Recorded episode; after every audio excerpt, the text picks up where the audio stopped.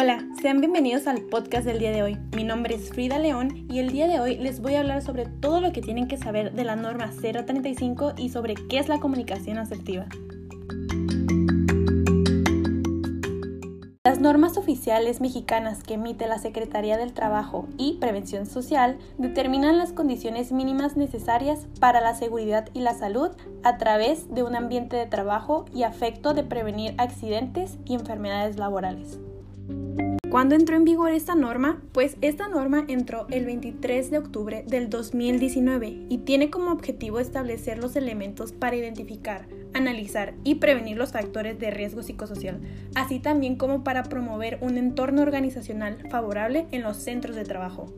La norma rige en todo territorio nacional y aplica en todos los centros de trabajo. Sin embargo, las disposiciones de esta norma aplica de acuerdo con el número de trabajadores que se encuentran laborando dentro de un centro de trabajo y se divide en los siguientes tres niveles. En centros donde laboren hasta 15 trabajadores, centros donde laboren de 16 y 50 trabajadores y por último, centros donde laboren más de 50 trabajadores. La norma va a entrar en vigor a través de dos etapas. La primera etapa va a ser la política a través de las medidas de prevención y su identificación de los trabajadores que hayan sido expuestos a acontecimientos traumáticos severos y sobre la difusión de la información. La segunda etapa es la identificación y análisis de los factores de riesgo psicosocial. Esta se va a hacer a través de una evaluación del entorno organizacional, las medidas y acciones de control, mediante exámenes médicos y los registros. Ustedes se han de estar preguntando, ¿qué son los riesgos psicosociales? Pues estas son aquellas que perjudican la salud tanto de los trabajadores como las trabajadoras. Les causan estrés y enfermedades a largo plazo como cardiovasculares, respiratorias e incluso dermatológicas. El estrés, el acoso y el malestar físico y psíquico que sufren muchos trabajadores y trabajadoras son resultados de una mala organización del trabajo y no es un problema ni individual ni de personalidad, ni mucho menos responde a circunstancias personales o familiares. Es por ello que las características de la organización del trabajo deben ser evaluadas y controladas para modificar si es que generan algún riesgo dentro de la empresa. Muy bien, a continuación vamos a hablar sobre la comunicación asertiva en el área laboral. Para empezar, ¿qué es la comunicación asertiva? Esta es una estrategia comunicativa que se ubica en el medio de dos conductas que resultan ser totalmente opuestas, y esta es la pasividad y la agresividad. El ser asertivo en el área laboral, créanme que va a ser una de las ventajas sobre las personas que no lo son. Con el simple hecho de saber cómo y cuándo pedir las cosas, da una ventaja en la vida laboral. Saber decir sí o no, tanto a nuestros compañeros, a nuestros jefes e incluso a veces a los clientes, es una habilidad que no se obtiene de la noche a la mañana. Por eso es indispensable que se refuerce y que se pula esta cuestión de ser asertivo. Vas a tener una relación con subordinados, compañeros de trabajo, los jefes y los clientes.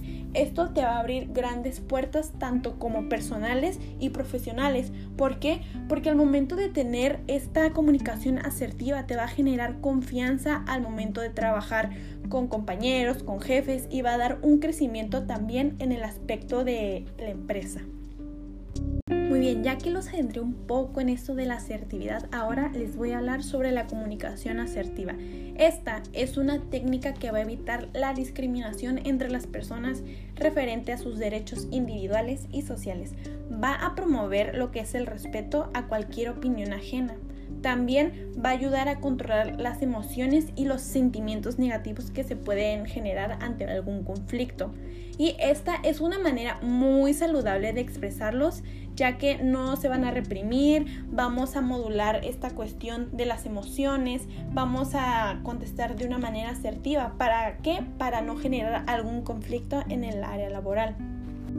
Muy bien, ya que anteriormente les hablé sobre la ventaja de una persona asertiva que va a tener sobre las que no lo son y sobre los beneficios que va a tener eh, la comunicación asertiva en el aspecto laboral, ahora les voy a hablar sobre la actitud asertiva frente a los conflictos laborales, ya que por lo general cuando una persona no es asertiva solamente se van generando, más conflictos y más conflictos y esto impide que el clima organizacional se pueda, este, pueda hacer pues bueno para los trabajadores, ya que van a generar conflictos, va a haber roces, ya no van a estar a gusto y pues puede repercutir de muchas maneras negativas.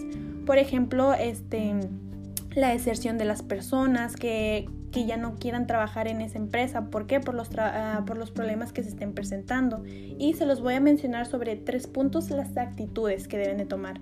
Para empezar, no se debe ni huir ni evitar el conflicto. Se debe de asumir la responsabilidad, ya que la responsabilidad es la solución del conflicto. También se debe de evaluar, analizar y diagnosticar el conflicto. Se debe de tener toda la información todo lo que haya sucedido a través de ese conflicto se debe tomar en cuenta para así poder evaluar lo que sucedió en ese, en ese aspecto.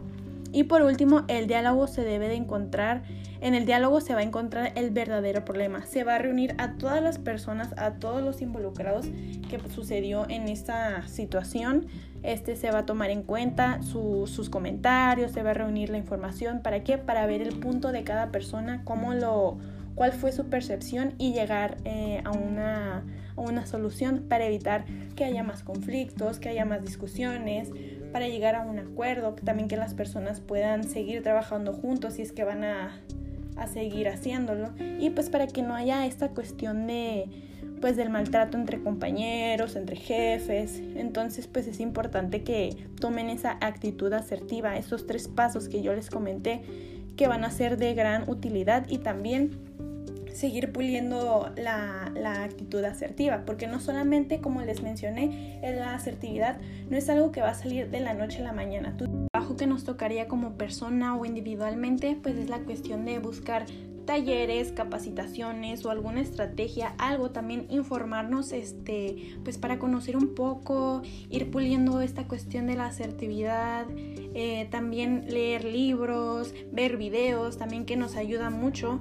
Entonces aquí ya la persona pues debe de ir conociendo un poco más sobre la asertividad y pues ir puliendo esta parte para tener eh, reforzada esta habilidad y tener esta ventaja sobre las personas que no la tienen. Entonces espero que este podcast haya sido de su agrado, ha finalizado por el momento y pues nos vemos después.